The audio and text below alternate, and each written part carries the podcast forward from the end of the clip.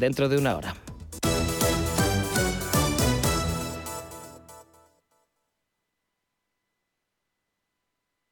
Si me escuchas es porque te interesa, porque lo que contamos en Radio Intereconomía es útil para ti. Información práctica para la inmensa mayoría de ciudadanos. Intereconomía, porque te interesa.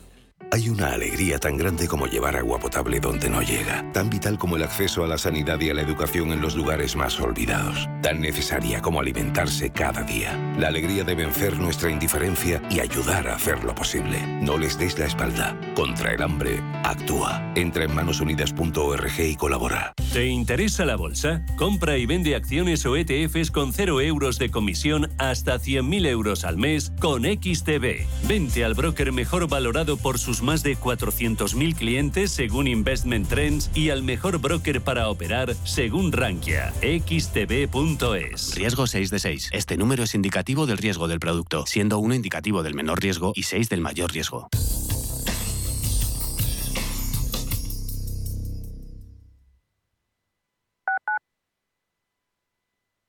¿Estás buscando un piso para invertir? Entra en inviertis.es. Pisos verificados con inquilino. En Inviertis, haz tu próxima inversión inmobiliaria completamente online. Inviertis, con más de 400 activos con inquilinos en toda España. Rentabilidad inmediata. Inviertis.es. Analiza, compara y oferta. Inviertis, tu inversión inmobiliaria a un clic de distancia. Hijo mío, algún día todo este campo de olivos, después de descubrir que tendrás que pagar lo que le debía la cooperativa de hace meses y te pelees con el del terreno de al lado que movió la linde unos metros sin que nadie se enterase, será tuyo. De una herencia, quédate solo con lo bueno. El resto, déjaselo a Eritae, expertos en gestionar herencias por solo 999 euros. Eritae.es Cada sábado, en Rienda Suelta, te contamos todo lo que se cuece en el panorama ecuestre. Deporte, actualidad, ocio, cultura, tradición, salud y mucho más. De 2 a 3 de la tarde, todos los sábados, en Radio Intereconomía, galopamos en las ondas con Rienda Suelta. Más del 25% de la población en España se encuentra en riesgo de exclusión social. En la Fundación La Caixa facilitamos herramientas, metodologías y recursos a miles de entidades sociales para que las personas que más lo necesitan desarrollen su potencial. Solo es progreso si progresamos todos. Fundación La Caixa. ¿Sabía usted que unos pies con problemas pueden paralizar nuestro ritmo de vida? Le proponemos una solución indolora con una mínima incisión y con anestesia local aplicando las técnicas más avanzadas en cirugía del pie. Clínica Jiménez, calle Alcalá 378. Diagnóstico gratuito 91 367 0071. Centro reconocido y autorizado por la Consejería de Salud y la Comunidad Económica Europea. 91 367 0071.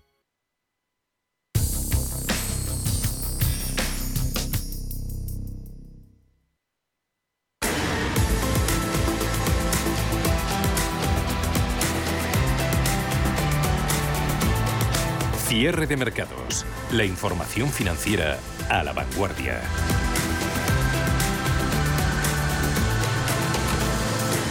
El ciclo de repliegue de estímulos por parte de los bancos centrales eh, sigue siendo el factor determinante en los mercados de renta fija de manera más moderada. Eso sí que en las últimas jornadas eh, ventas eh, siguen dominando un día más los mercados de bonos a uno y otro lado del Atlántico. Repunte de rentabilidades está siendo más marcado en la parte larga de las curvas europeas, primas de riesgo de la zona del euro manteniéndose en los eh, rangos marcados en la víspera. Bolsas europeas no vienen mostrando una dirección clara durante la mayor parte de esta sesión de martes, mucho cambio de signo, salvo en el IBEX 35, claramente, índice de la Bolsa Española apostando por las subidas, apoyado en bancos, en Telefónica y en Inditex. Está ganando un 1,30% en 8.669 puntos. Ahora en positivo, toda Europa salvo Bolsa de Londres y mercado de Países Bajos, gracias a que ahora está con avances Bolsa Americana. Subidas en el Nasdaq del 0,61, sube SP500 un 0,36, arriba Dow Jones de Industriales un 0,56 en los 35.288 puntos. Volviendo a tema deuda, hoy el Tesoro Público aquí en España ha colocado 5.846 millones de euros, lo ha hecho en letras a 6 y 12 meses, pero de nuevo a un interés que ha sido superior. ¿Qué supone esto, Ana Ruiz? Según los datos de la subasta del total adjudicado este martes, el mayor volumen, 4.896 millones de euros, han sido en letras a 12 meses. El interés aplicado en este tipo de deuda ha seguido siendo negativo del menos 0,33%, pero superior que el menos 0,515% aplicado el pasado mes de enero. En letras a seis meses, el Tesoro ha vendido otros 950 millones de euros a un interés marginal igualmente superior del menos 0,46% frente al menos 0,56% previo. De esta manera, el interés de este tipo de deuda se aleja de los mínimos históricos alcanzados meses atrás. Javier Domínguez, de Auriga Global Investors. Para España nos pilla en muy mal momento. Ahora mismo somos la economía la cuarta más endeudada eh, de Europa en, base al PIB respecto a la deuda eh, que tenemos emitida. Eh, somos la cuarta con un 121% de deuda sobre PIB. Esto llega en bonos y letras, entre bonos y letras el saldo vivo actual es de 1.150.000 aproximadamente. A pesar del alza en el interés, la subasta ha tenido una fuerte demanda por parte de los inversores que han solicitado deuda por valor de 12.367 millones de euros. De este modo, la ratio de la subasta, diferencia entre lo solicitado y lo que finalmente se ha colocado, ha sido de 2,1 veces. Consideramos que lo normal sería que lo que ahora estamos pagando el 1% en el 10 años en poco tiempo podría ser un 2%, es decir, se podría duplicar el coste de, nuestra deuda. Esto eh, insisto que ojalá sea se quede en duplicar y que nos vayamos solo hasta el 2, en el, 2%, que no vayamos al caso ya citado del asunto de julio del 2012, que son 550 puntos básicos, que sería la de Bacri. Pero en este caso se podría aumentar el coste, por tanto, en vez de un 1% que estamos pagando ahora, pues podríamos ser aproximadamente un 2%. Es decir, podríamos estar pagando alrededor de unos 25.000 millones intereses al año respecto a más o menos 11.000, que puede ser lo que se esté pagando ahora. Se trata de la primera subasta después de que el Banco Central Europeo endureciera su discurso sobre la inflación y no descartara una subida de tipos para este mismo año. Los mercados de deuda y la prima de riesgo han repuntado en los últimos días a niveles que no se veían desde antes de la pandemia. Robert Casayuana, socioeconomista de SLM.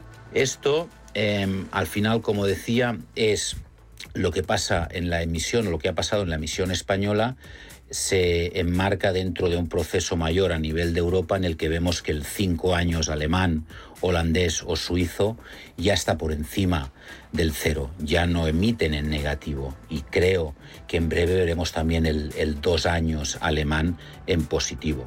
Hemos de tener en cuenta que en Europa hemos pasado de tener casi 8 trillones de deuda viva mm, de gobierno en negativo, es decir, dando un rendimiento negativo, a bajar casi a 2 trillones en poco tiempo. Y lo cierto es que desde el inicio del año el mercado de deuda se está viendo afectado por las tensiones inflacionistas y el miedo a los inversores a un cambio brusco en la política monetaria de los bancos centrales. De hecho, el pasado jueves el Banco Central Europeo dejó ya la puerta abierta a subir los tipos de interés este mismo año, lo que provocó que la deuda subiera con fuerza. Eso es la tendencia, eso es lo que va a suceder, pensamos, y la duda es si este incremento de los costes en las nuevas emisiones es más rápido o más lento. El que sea más rápido o más lento dependerá directamente o tendrá relación directa con la velocidad de subidas de tipos de los principales bancos centrales y obviamente del Banco Central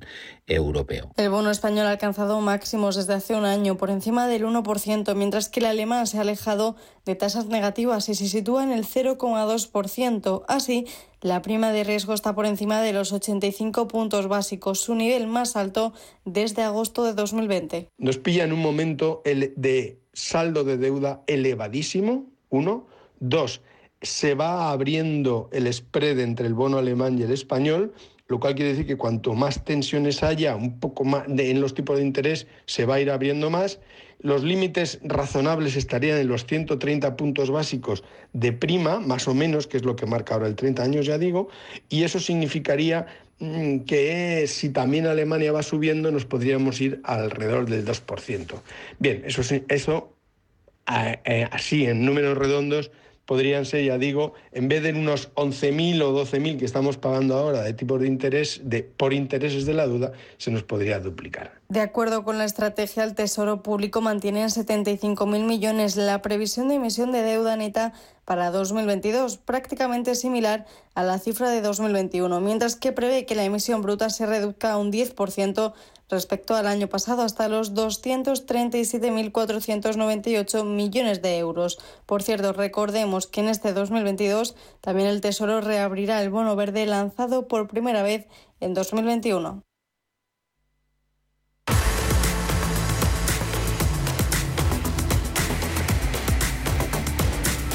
5 y 16 de la tarde, 4 y 16 en la Comunidad Canaria. Saludamos, buscamos más análisis. Hablamos con César Sánchez, grande, Renta 4 Banco. Hola César, muy buenas tardes. Muy buenas tardes, Javier. Y salvo la evolución ahí en bonos, en, renta fija, en activos de riesgo, renta variable, de momento no pinta mal la semana, más eh, tranquilita respecto a, pasadas, César. De momento, de momento. Sí, sí. Sí, sí, hombre, la verdad es que ha empezado la semana fuerte, recuperando ya las caídas de finales de enero derivadas del conflicto entre Rusia y Ucrania y los datos de inflación que conocimos y especialmente continuando festival del sector bancario ante, ante esa expectativa de normalización de la política monetaria por parte de la Unión Europea de la eurozona para finales de 2022. ¿no? En cualquier caso, esta semana debemos estar atentos a los datos de inflación de Estados Unidos del próximo jueves. sí. sí que se espera se eleven hasta el 7% y al 6% en términos subyacentes. Sin embargo, no esperamos que el mercado vaya a prever, eh, a descontar un escenario de subida ya más agresivo que el actual, ¿no? que ya están, se están descontando cinco subidas para, para este año, cuando por encima de los tres que, que siempre ha estipulado con el doplo de la Fed. ¿no? Además, la Fed ya, ya cuenta con una experiencia en el pasado de, de subir tipos más rápido de lo posible para frenar la inflación y lo que provocó fue un frenazo mayor de, de lo esperado de la economía y tuvo que, que echar marcha atrás. Con lo cual, bueno, no prevemos un cambio de escenario por el lado macro durante esta semana, cada que los mercados cambien de dirección de una manera brusca. Eh, y no cambian de dirección, desde luego, los, los bancos. Festival alcista, como nos comentabas, Sabadell 90 céntimos, 7%, CaixaBank. Bank Inter, eh, BVA Santander, doses para los dos grandes, el resto con subidas que superan con creces eh, 4%. Eh, ¿Los máximos de 2018 a este ritmo se les van a quedar cortos o no? Pues bueno, todavía, todavía estamos lejos. ¿no? no cabe duda que hemos comentado antes que el entorno de normalización de la política monetaria pues es positivo para la banca, ¿no? En cuanto al impacto que puede tener los márgenes de intereses, aunque es cierto que todo esto lleva un decalaje de 12-24 meses para verlo íntegramente en la cuenta de resultados. Aún así, a ver, una subida tan vertical a lo mejor debería dar un cierto respiro a las cotizaciones, ¿no? Porque, oye, pues en la mayor parte de, los casos, eh, sobre todo la banca doméstica, gran parte de la normalización de la política monetaria ya estaría descontado. Sin embargo, las cotizaciones actuales aún están lejos de lo máximo de 2018. En media es un 36%. Entonces, bueno, pues no descartamos que tomando aire las cotizaciones sigan recortando dicha diferencia pero a día de hoy con los números actuales, para que los precios objetivos converjan a esos máximos, deberíamos tener mucho más clara esa normalización y disipar ciertos riesgos que presenten para el sector. Pero bueno, todavía vemos recorrido al sector. De un sector en positivo a otro, el energético con caídas. Por un lado, eh, Repsol, eh, queríamos hablar contigo al respecto. César, 11 euros con 45 menos 0,7, precio del crudo lo tenemos en los mercados internacionales a la baja después de que Irán haya, antes lo comentábamos, eh, retomado ese diálogo en torno al acceso de dicho país a, tecnología nuclear. Consideran en Estados Unidos ese acuerdo nuclear con Irán que está, está cerca, está, está a la vista. Repsol, mientras tanto, se cuenta por ahí que podría eh, desinvertir en Canadá. Eh, ¿No sería algo novedoso que pillase por sorpresa, porque ya había dado iniciativas en ese sentido la petrolera española? ¿Podría tener esto algún impacto en el negocio? A ver, no, no, no, no pensamos, ¿no? Como ya sabido desde la presentación del último plan estratégico que realizó Repsol, la compañía tiene en revisión sus activos de upstream. Desde entonces ya, ha realizado algunas desinversiones, algunas ventas de activos, incluso salidas de determinados países que no cumplen pues con los objetivos que se marcó Repsol en ese plan estratégico. En el caso de Duvernay en Canadá, son proyectos en fase inicial de, de desarrollo que todavía requerirían pues una fuerte inversión de la fuerte inversión. Además, eh, Repsol eh, focalizó de entre 14 proyectos principales en los que la compañía quiere centrarse entre 2021 y 2025 y no estaba este, con lo cual, bueno, para nosotros nos parece, nos parece una desinversión en línea con la estrategia que Repsol quiere de cara al futuro, que, hombre, pues hombre, si se vende a estos precios es más o menos un 3% del market cap de la compañía, pero está en línea con lo que podríamos esperar. Y eléctricas eh, y utilities, eh, más allá del impacto de, tipos que lo tiene sobre, sobre el sector, conocíamos esa sentencia del, del Supremo que, que, obliga a devolver a las compañías parte de los 800 millones de euros del, del famoso bono social, una sentencia que va a tener una puede que más que difícil ejecución y algún efecto a, incorporar en la visión de ellas? Pues la verdad que sí, o sea, es diferente, es, difícil saber cómo se va a ejecutar porque, bueno, no se, va, no se sabe quién va a asumir esta indemnización, si Hacienda, los consumidores a través de la factura. Además, la sentencia señala que será un nuevo régimen legal que sustituya al actual, el que determine la vía para el resarcimiento de estas cantidades anticipadas, por lo que el bono social seguirá siendo pagado por las comercializadoras hasta mm. que exista una nueva regulación. La noticia es positiva, pero consideramos mm. que el impacto es limitado porque tenemos esa confusión y por lo menos hasta al medio plazo es cuando veremos sus efectos. En cualquier caso, serán muy limitados. Mm, y movimientos, fusiones, concentraciones en el, en el sector de las eh, telecos, ¿quién para? A Telefónica, 4,29 más 2,36. ¿Techo en la acción? ¿Dónde lo veis ahí en renta bueno, 4? Bueno, nuestro precio objetivo es de 5,1, todavía está un 20 por encima de los niveles actuales. Y nosotros lo que vemos es que sigue teniendo potencial y valoramos eh, positivamente la estrategia de centrar y racionalizar sus inversiones en los segmentos de negocio de mayor valor añadido, pues el fibra, 5G, Telefónica Tech, y en los países en donde tiene una mayor presencia. Y como tú bien has dicho, la subida de hoy y el buen comportamiento reciente responde a esas expectativas de concentración del sector en España, que aunque Telefónica se ha descartado de participar de forma activa, creemos que una operación relevante en el sector debería favorecer pues oye el entorno competitivo que actualmente es demasiado demasiado eh, intenso no demasiado elevado. Apuntes desde Renta 4 Banco César Sánchez Grande. Gracias. Como siempre César un abrazo. Un abrazo. Hasta luego. Mercados en directo Cambio de signo en ellos, en positivo. Tenemos a estas horas índices americanos. Sube Nasdaq un 0,65, se aupa SP500, índice amplio de bolsa americana, un 0,38, 4.500, gana 200 puntos.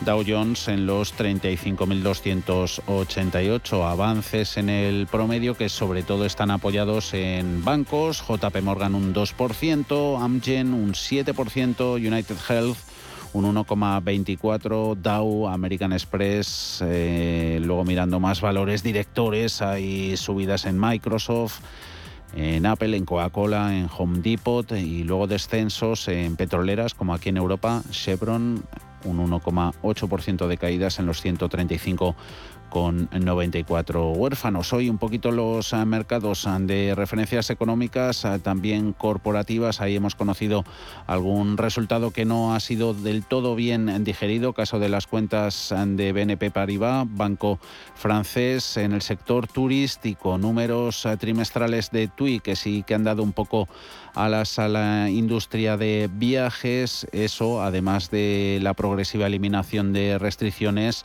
y el freno en los contagios por COVID, eso está cotizando al alza entre los valores eh, turísticos. El sentimiento Hemos hablado antes en Radio Intereconomía, en cierre de mercados, con Magdalena Basi, es del Departamento de Gestión de Patrimonios de AIG Banca Privada. Bueno, es un momento complejo. El, sentimiento en general vemos en el mercado bastante negativo, a pesar de que los datos económicos, los resultados empresariales y las perspectivas en general del COVID son alentadoras. Pero bueno, en los últimos años hemos tenido momentos económicos mucho más complejos que el actual, pero siempre teníamos un Banco Central amigo dispuesto a apuntalar a la economía y dar liquidez al mercado. Aquí en este momento el gran problema es que tras las políticas expansivas aplicadas en la pandemia hemos visto muy fuerte repunte en la inflación en todas las grandes economías y aquí encontramos el límite de aquella amistad entre bancos centrales y el mercado. Esos ah, bancos centrales eh, lo que siguen apuntalando son las subidas en los ah, rendimientos de la deuda. 10 años americano ya va por el 1,96%, la del Bund alemán en el 0,26%, español 1,12 primas de riesgo, moviéndose en los rangos de ayer. Mercado Forex en divisas, euro, dólar, el par hoy a favor del billete verde, apreciación para la divisa norteamericana del 0,24, lectura en 1,14. 15 precios del petróleo, cayendo el de referencia en Estados Unidos casi un 3%, 88 con 65. Ya hemos comentado que se ve más cercano el acuerdo en el campo, en el terreno nuclear. Lo ve por lo menos así Estados Unidos, la cercanía de un pacto con Irán cayendo precio del petróleo. Eso está haciendo que petroleras, tanto en Estados Unidos como en Europa, estén entre los peores sectoriales. El mejor, con diferencia, al menos en España, vuelve a ser el bancario. Luego lo vemos al cierre. Y lo veremos también en el consultorio de Bolsa, hoy con Marc Rives de Black Bear y Sergio Ávila de IG. 91 533 18 51 o 609 22 47 16 para las notas de voz y WhatsApp. El suelo se mueve bajo nuestros pies y parece que no hay otra salida. De lunes a jueves, consultorio de bolsa y fondos de inversión en cierre de mercados. Con Javier García Viviani, Radio Intereconomía. Hablábamos antes de deuda pública, ahora lo hacemos de deuda pasivo privado, sin datos del último trimestre del año 2021 y a falta del cómputo total, la deuda de empresas y hogares alcanzó en el segundo trimestre del año pasado el 144% del PIB y los, em, y los 1.673 millones, es un 1,8% más que un año antes. Y ahora la preocupación de los expertos es que esos aumentos empiecen a ser más acusados con la subida de tipos de interés que ya parece más cerca que nunca. Así que, Alma, hoy preguntamos a los expertos hasta qué punto puede penalizar a la deuda privada ese aumento en el precio del dinero. Si tenemos en cuenta los datos del último año completo, que fue el 2020, que no es exactamente muy comparable con el 2021 porque estábamos en plena pandemia, pese a eso, la deuda privada mantuvo una evolución contenida, esa es la palabra. La deuda consolidada de las empresas y de los hogares alcanzó 1,65 billones de euros en el cuarto trimestre de 2020, es el 147,4% del PIB, un poquito más de lo que se ha producido en 2021. Para producirse en pleno año del coronavirus, el pasivo del sector privado subió solo un 2,5%. A la espera de saber cómo acaba la deuda privada de 2021, lo cierto es que los expertos consideran que el aumento de los tipos no va a influir demasiado sobre esas cifras de deuda privada de hogares y empresas, ya que el recorrido de esa subida, dice Santiago Carbo, va a ser de momento muy limitado.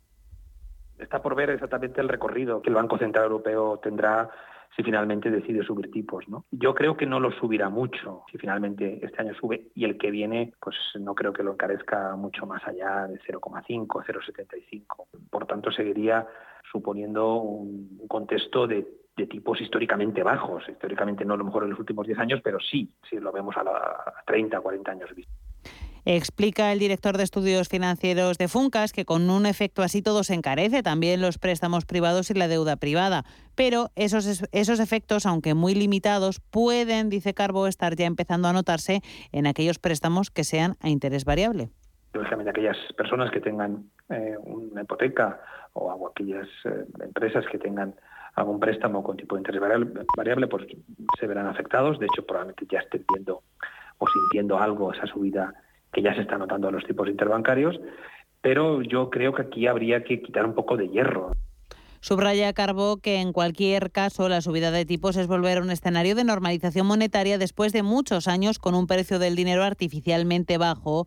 Sobre todo va a afectar a familias y a empresas muy apalancadas, no a la, a la generalidad. La, la subida de tipos en el fondo es volver a una cierta normalidad y es tener tipos positivos en todo el, espectro. Eh, es que ahora los tipos negativos fundamentalmente es en la facilidad de depósito del Banco Europeo, pero, pero que, tengamos tipos positivos porque para endeudarse hay que pagar, no normalmente no cobrar. Y en todo caso, esa normalidad y el que no suba mucho, pues no debe afectar a la, gran mayoría de empresas y familias. Ahora bien, aquellas empresas que probablemente pues ella estaba en una situación financiera difícil, ya compleja, muy apalancadas, con mucha deuda, pues claro, cualquier recibo que suba un poco, cualquier cuota eh, de un préstamo, sobre todo si es grande, que suba algo, pues lógicamente lo pueden notar, ¿no? Subraya de todos modos Carbó una cosa y es que las altas tasas de apalancamiento por parte de familias y empresas no son muy propias de la actualidad. Los bancos han sido conservadores a la hora de conceder préstamos e hipotecas a las familias y en el caso de concesión a empresas afectadas por la pandemia, esos préstamos han ido aparejados por avales por parte del Estado, como ha ocurrido, por ejemplo, con los créditos ICO. Otra pregunta que nos podríamos hacer, ¿podría la subida de tipos aumentar la deuda privada y después un paso más ralentizar el crecimiento de la economía. Cree Carbo que no. Al menos en los próximos dos años, dice, nos enfrentamos a subidas de tipos muy pequeñas y se fía todo a la recuperación de la economía como elemento reequilibrador de los componentes del PIB. ¿Puede la inflación seguir siendo demasiado alta? Podría suceder y ahí se habría un problema. Una recuperación que hace que las empresas ganen más dinero, las familias puedan tener un, salario, puedan ganar algo más de dinero, si no se tuerce, evidentemente. Eh, entonces, yo creo que eh, las entidades financieras van a jugar a la recuperación con cautelas, lógicamente, pero, pero yo creo que, que la recuperación puede pesar más. Si en el futuro la inflación se complica mucho, entonces, bueno, pues la recuperación eh, pues tiene problemas o, se encuentra con dificultades importantes, entonces ya podemos estar hablando de otra cosa. Pero yo creo que para este año y el que viene las entidades financieras lo que ven es con recuperación y por tanto una vuelta a la actividad. En conclusión, la deuda pública crece cuando las cosas van mal. Con la privada sucede justo lo contrario. Crece cuando las cosas van bien y se retrae si van mal porque los emisores de deuda dejan de concederla. Para que entendamos la diferencia de este escenario frente al de la crisis de 2008, que se utiliza esta comparativa muchas veces, España llegó a la crisis financiera con una deuda privada aproximada del 195 del PIB. Las administraciones públicas presentaban entonces una deuda del 35,8. Ahora mismo la deuda privada alcanza, como decíamos al principio, el 144% del PIB a la espera de cerrar el año 2021, la pública el 121, lo que viene siendo cuatro veces más que en 2008.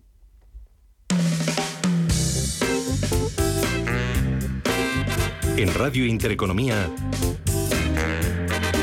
el espacio de bolsa al momento.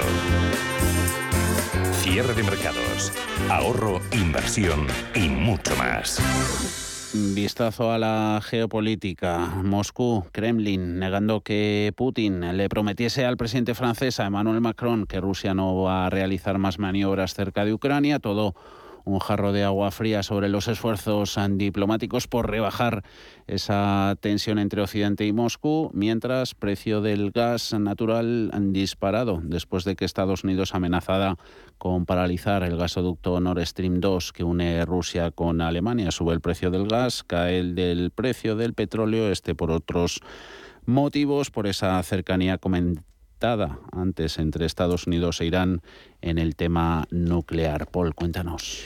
Pues sí, Europa está lidiando con una crisis energética en gran parte debida a los suministros limitados combinados con una demanda creciente, lo que deja los inventarios de la región en niveles históricamente bajos. La situación se ha visto exacerbada por la reducción de los flujos desde Rusia mientras se intensifican las tensiones geopolíticas en torno a Ucrania. Los precios del gas natural suben hoy en el mercado de Ámsterdam un 3,5%. Los esfuerzos diplomáticos eh, de momento no han dado sus frutos. El presidente francés Emmanuel Macron está hoy en Kiev reunido con el presidente ucraniano Volodymyr Zelensky, un día después de hacerlo ayer en Moscú con el líder ruso. Vladimir Putin ha dicho que algunas de las ideas discutidas con el mandatario francés podrían formar la base para futuros pasos comunes. Lo que haremos a continuación, preparar la respuesta sobre el documento que recibimos de Bruselas y Washington, tal y como informé al presidente Macron en términos generales. Lo enviaremos a Washington y a Bruselas. Algunas cosas de las propuestas podrían ser discutidas, son secundarias, pero no obstante se discutirán. Pero intentaremos obtener respuestas a nuestras preguntas principales. Y una de esas cuestiones eh, principales es que se descarte la entrada de Ucrania en la OTAN. Nicolás de Pedro, jefe de investigación del Institute for Statecraft de Londres, considera que Rusia, a pesar de haber negado su intención de invadir Ucrania, quiere dejar todas las opciones abiertas mientras que la OTAN no responderá militarmente. De producirse el peor de los escenarios o, digamos, una invasión a gran escala o un ataque a gran escala de Rusia contra Ucrania, la respuesta de la OTAN eh, sería en clave de reasegurar a los países OTAN, es decir, a aquellos países próximos a Ucrania o Rusia, em, eh, reforzar su, la presencia, digamos, y la capacidad de disuasión de OTAN de estos países, para evitar que Rusia pueda tener la tentación de querer escalar también la tensión en otros teatros pero mm, OTAN no dará una respuesta, ya ha sido bastante explícita al respecto, no dará una respuesta de tipo militar. El Kremlin además ha negado que Putin le haya prometido al presidente francés que Rusia no va a realizar más maniobras acerca de Ucrania, después de más de cinco horas de reunión entre ambos mandatarios sentados a cada extremo de una mesa de siete metros de largo.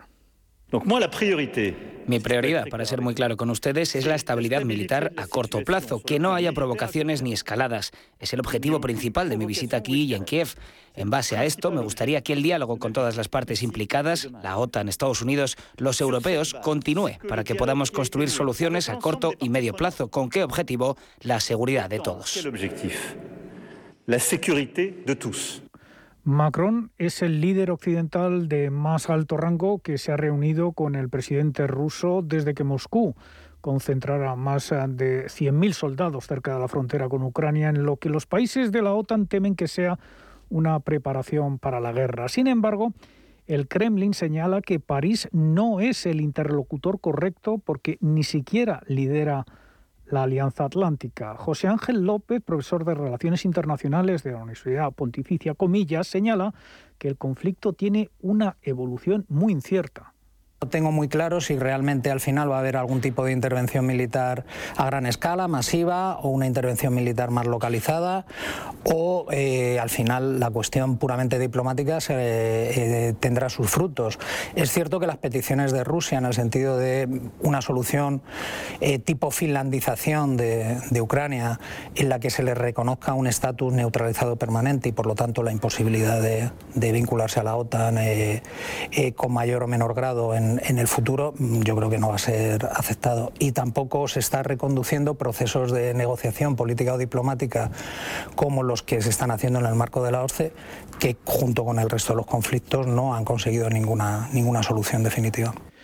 Por otro lado, el encuentro entre el presidente estadounidense Joe Biden y el canciller alemán Olaf Scholz tampoco ha ayudado a rebajar la tensión. Biden asegura que el polémico gasoducto Nord Stream 2 que une Rusia con Alemania se paralizará si Putin ordena invadir Ucrania. Uh, si Rusia invade, esto es que tanques o tropas crucen la frontera de Ucrania, nuevamente entonces ya no habrá un Nord Stream 2. Le pondremos fin. De momento, Estados Unidos, la Unión Europea y la OTAN advierten, si finalmente Rusia invade su país vecino, impondrán sanciones de inmediato. Ursula von der Leyen, presidenta de la Comisión Europea. Si hay más ataques a la integridad territorial de Ucrania, responderemos con sanciones económicas y financieras masivas. Según el experto en Rusia del Instituto Statecraft, tanto la Unión Europea como Estados Unidos están haciendo un cálculo excesivamente optimista con respecto a las sanciones económicas, porque dice que Moscú ya lo contempla y tiene preparada su respuesta. Rusia también aplicará sus eh, contrasanciones y Rusia lo que hará además es mm, probablemente si llegamos a ese escenario, mm, elevar la tensión militar en algún otro teatro para hacer muy costoso, tanto en términos eh, políticos y militares y también económicos, eh, la respuesta a las sanciones. Y Rusia puede hacer ahí una presión muy fuerte con respecto al gas, cortar el suministro, cortar el suministro también por Ucrania, cortar el suministro también por Bielorrusia, y, eso, bueno, pues sería una partida de a ver quién aguanta más. El castigo de Occidente no tendría precedentes y superaría las sanciones eh, que se adoptaron tras eh, la anexión Rusia de Crimea en 2014. Además de bloquear el gasoducto Nord Stream 2, se barajan otras sanciones, como dejar sin microchips a Rusia, bloquear cuentas de grandes bancos rusos en el exterior, sacar al país del sistema de datos bancarios SWIFT, limitar las compras de bonos rusos y más represalias contra los oligarcas cercanos al Kremlin.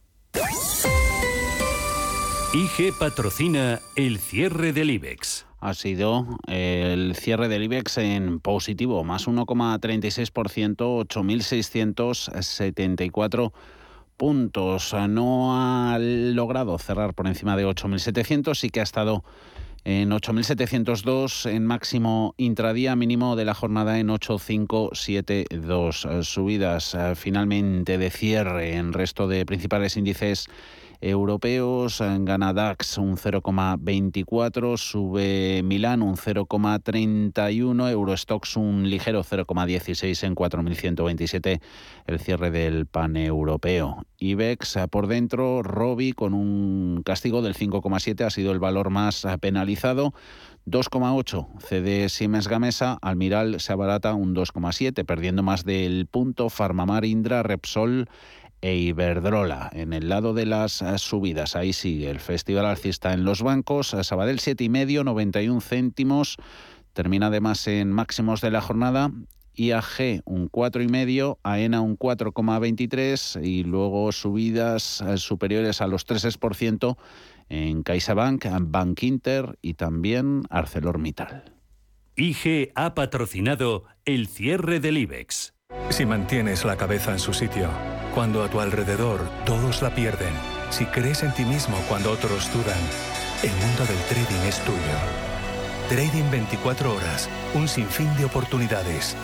Cuando ves la oportunidad, IG. Todas las operaciones conllevan riesgo. 76% de las cuentas de inversores minoristas pierden dinero en la negociación de CFD con este proveedor. Debe considerar si comprende el funcionamiento de los CFD y si puede permitirse asumir un riesgo elevado de perder su dinero. ¿Buscas hipoteca y aún no has dado con la tecla? Descubre la hipoteca online del Santander, digital desde el principio y con un gestor personal que te acompañe y resuelve tus dudas hasta el final, para que puedas gestionarla desde donde quieras y cuando quieras, con información del estado de tu solicitud en todo momento. Compara, elige, encuentra, simula tu cuota y compruébalo tú mismo en bancosantander.es. Houston, tenemos un problema. ¿Qué ocurre? Nada, que la luz está muy cara. Este 2022 da el primer paso hacia el autoconsumo solar y conquista el sol. Entra en powen.es y realiza la simulación de tu instalación solar. Powen, el sol es tuyo. Para los que quieren ser libres. Para los que quieren todo y lo quieren ya. Para los que son unos campeones. O para los que creen que esto es cuestión de magia. Para todos, We Will Rock You. El musical producido por la banda Queen llega al Gran Teatro CaixaBank Príncipe Pío. Entradas en laestacion.com. ¿Estás harto de bajas rentabilidades? ¿No quieres seguir pagando altas comisiones a tu banco o gestora? Finicens es la solución perfecta para gestionar tu patrimonio. Traspasa tus fondos de inversión a Finicens y podrás obtener una mayor rentabilidad. Infórmate en el 910-483-004 y en finicens.com. Finicens, especialistas en inversión indexada.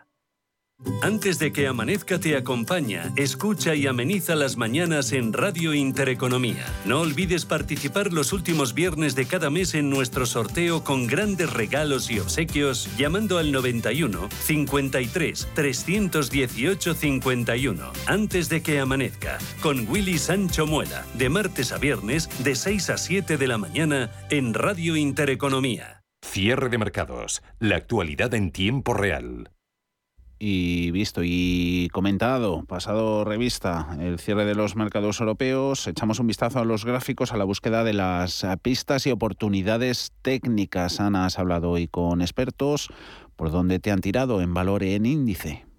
Hoy hemos hablado con el analista técnico Eduardo Bicho y nos decía que en el día de hoy pondría el punto de mira en el SP500 y es que hemos visto como durante el mes de enero el índice ha llegado a corregir un 12% tras ver los máximos en torno a los 4.800 puntos y mínimos en los 4.200. En las últimas semanas ha experimentado un rebote que le ha llevado hasta la última resistencia de Fibonacci. Se sitúa en los 4.590, eh, 4.600 puntos y además posteriormente tenemos en los 4.623 puntos la media de 60 sesiones.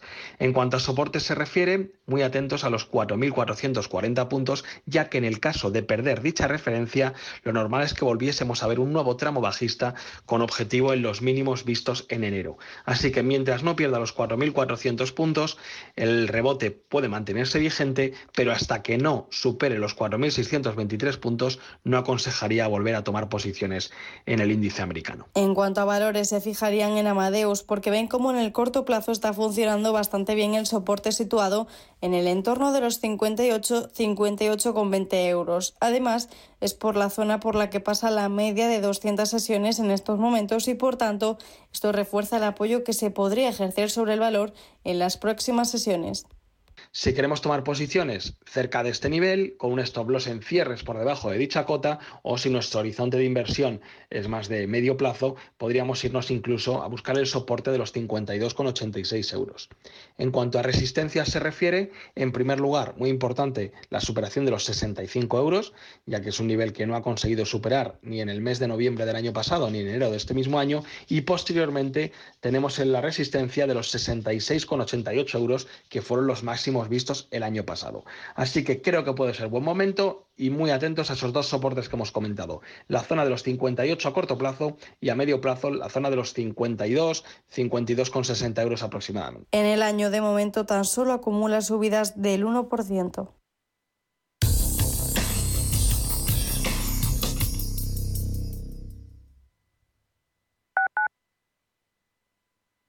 Finanbest, ganadores del premio del diario Expansión a la cartera de fondos de inversión más rentable en 2021 en categoría conservadora. Finanbest, cinco estrellas Morningstar para nuestro plan de renta fija mixta. Finanbest, gestor automatizado líder en rentabilidad por tercer año consecutivo. Finanbest, tú ganas. Radio Intereconomía trata información que te interesa. Sí, sí, hasta la bolsa americana puede afectar en tu bolsa de la compra. Por eso los temas que tratamos te interesan. Intereconomía, intereconomía, intereconomía, intereconomía, porque te interesa. A la hora de alquilar mi casa tenía muchas dudas. ¿Y si no me pagan o no cuidan el piso? En Renta Garantizada cobrarás tu alquiler todos los meses y se encargarán de todas las gestiones por ti. Renta Garantizada, la única que asegura el cobro de tu alquiler. Alquila tu casa con total seguridad. Infórmate en el 910 1095 o en rentagarantizada.es. WeCity es la más reciente e innovadora plataforma de inversión inmobiliaria. En WeCity podrás invertir en las mejores oportunidades inmobiliarias y diversificar tus ahorros de manera fácil, rápida y segura. Entra hoy en wecity.io e invierte en un solo clic. O si prefieres, llama al número 679 667 623 y te ayudaremos. Tradición y vanguardia se unen de la mano del restaurante Bolívar. Disfruta de su menú de temporada. Trufas, siete platos especiales donde la trufa es la protagonista. No esperes más y llama ya al 91 445 1274 o entra en restaurantebolívar.com para hacer tu reserva. Te esperamos. Sintonizan Radio Intereconomía.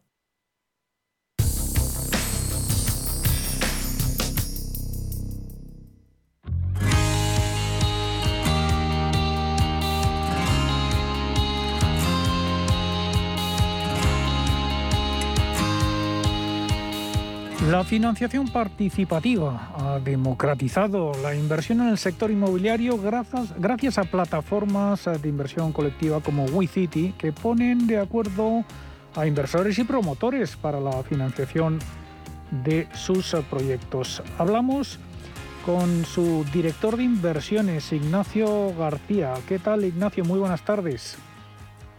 Hola, ¿qué tal? Buenas tardes. Bueno, antes de de que nos hables de los eh, nuevos proyectos eh, que tenéis en mente, que vais a lanzar. El viernes pasado concluyeron eh, con éxito uno de esos proyectos, concretamente en la calle Ardemans, en el distrito de Salamanca, en Madrid. se trata de la transformación de un local comercial en cinco viviendas, si he entendido bien. ¿Qué, rentabilidades habéis o han obtenido, mejor dicho, los inversores? Sí, el, viernes pasado eh, llegó a la finalización el proyecto eh, tal y como teníamos marcado en el plan financiero de Ardemans 58, que era una financiación que, dimos al promotor para la obra de cambio de uso de eh, una serie de locales en cinco viviendas. Y bueno, pues se ha finalizado con éxito en el plazo estimado de ocho meses y bueno, ya hemos repartido la TIR que teníamos estimada desde un inicio en el proyecto, que es el 23,02% a cada uno de los inversores. Em, ahora tenéis previsto lanzar uh, un nuevo proyecto, eh, Edificio Marina, consiste en financiar la construcción de 32 unidades de LOPS en San Sebastián de los Reyes, también en Madrid. ¿Cuáles son las condiciones y las garantías eh, de este nuevo proyecto? Pues mira, vamos a financiar este proyecto eh, vía préstamo, ¿vale? Y las condiciones del, que le vamos a ofrecer al, promotor del préstamo va a ser, bueno, pues lo primero es eh, garantía hipotecaria de primer rango que vamos a solicitarle para todos los inversores que entren a través de WeCity, ¿vale? De los 16 LOF. Eh, va a ser un tipo de interés del 9% anual con un plazo de 18 meses y un pago en el mes 12 y otro pago a vencimiento de intereses contaremos con, un, con una garantía de los 16 lots que ahora mismo representan como el 150% de garantía del importe del préstamo que, realizaremos al promotor. Eh, el uh, promotor que uh, va a aportar en torno a la mitad, ¿no? Así tengo bien entendido.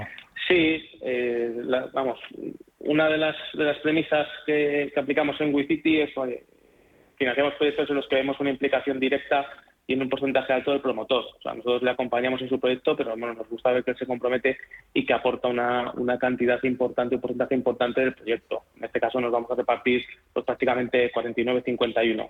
Creo que es el reparto en este. Bueno, y para todos aquellos eh, inversores eh, que no estén muy familiarizados eh, con vuestra manera de operar, con vuestra plataforma, eh, cuéntanos, ¿cuál es el valor diferencial ah, que puede aportar WeCity a los inversores de crowdfunding? Pues eh, el valor diferencial que aportamos es que le vamos a dar acceso a una tipología de proyectos eh, bastante atractivos en las que de forma independiente, un inversor solo pues tiene muy difícil acceder a ellos. Aquí no solo puede acceder, sino que además tiene una serie de proyectos en los que puede ir diversificando sus inversiones inmobiliarias en lugar de, aportar una cantidad importante y elevada a un único proyecto o a un único inmueble. Ese es uno de ellos. Y otro muy importante es la delegación que da en un equipo profesional como el que hay aquí en el WICITI, dentro del sector inmobiliario y real estate de, sus ahorros o de una parte de sus ahorros. No tiene que estar con complicaciones de comprar, remodelar o alquilar o comprar y alquilar y estar pendiente de inquilinos. Al final estás delegando eh, tu inversión en un equipo pues, muy profesional dentro del sector. ¿Y tenéis alguna política de retribución o de reparto de dividendo? Pues nosotros los proyectos que solemos financiar son por dos vías.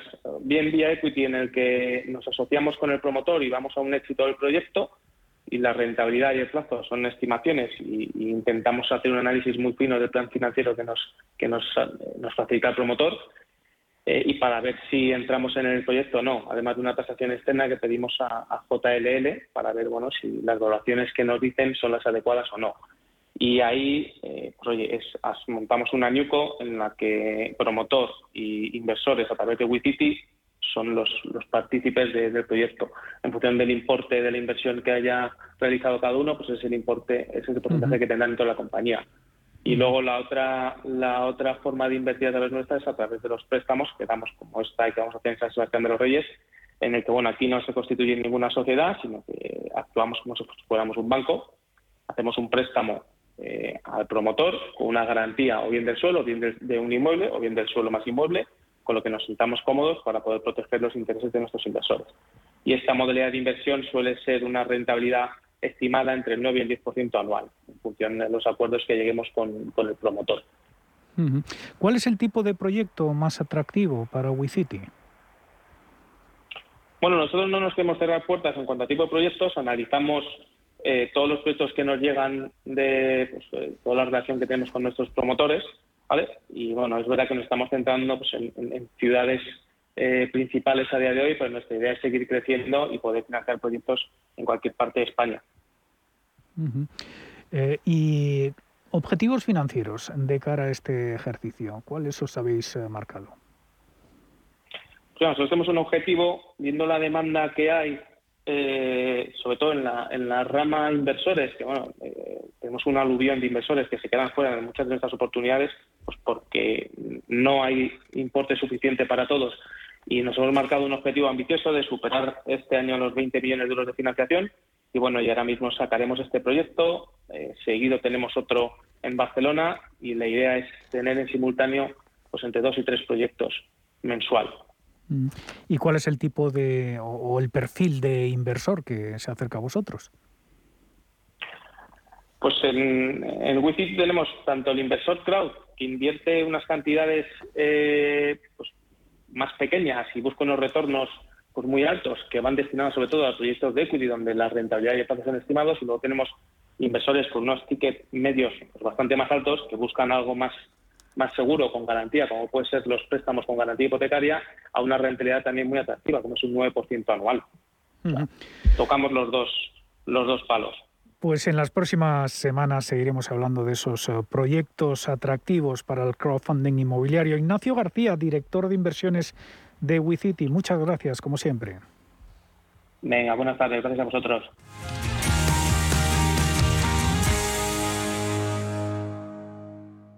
Si necesitas una tasación oficial para solicitar una hipoteca, para una herencia, para conocer el valor de tu patrimonio, tu empresa es Global, con V de valor. Somos una firma líder en tasaciones oficiales homologadas y en servicios integrales de valoración, ingeniería y consultoría inmobiliaria, con más de 35 años de experiencia, rapidez online, rigor y garantía de servicio. Recuerda, Global se escribe con V de valor. Global.es.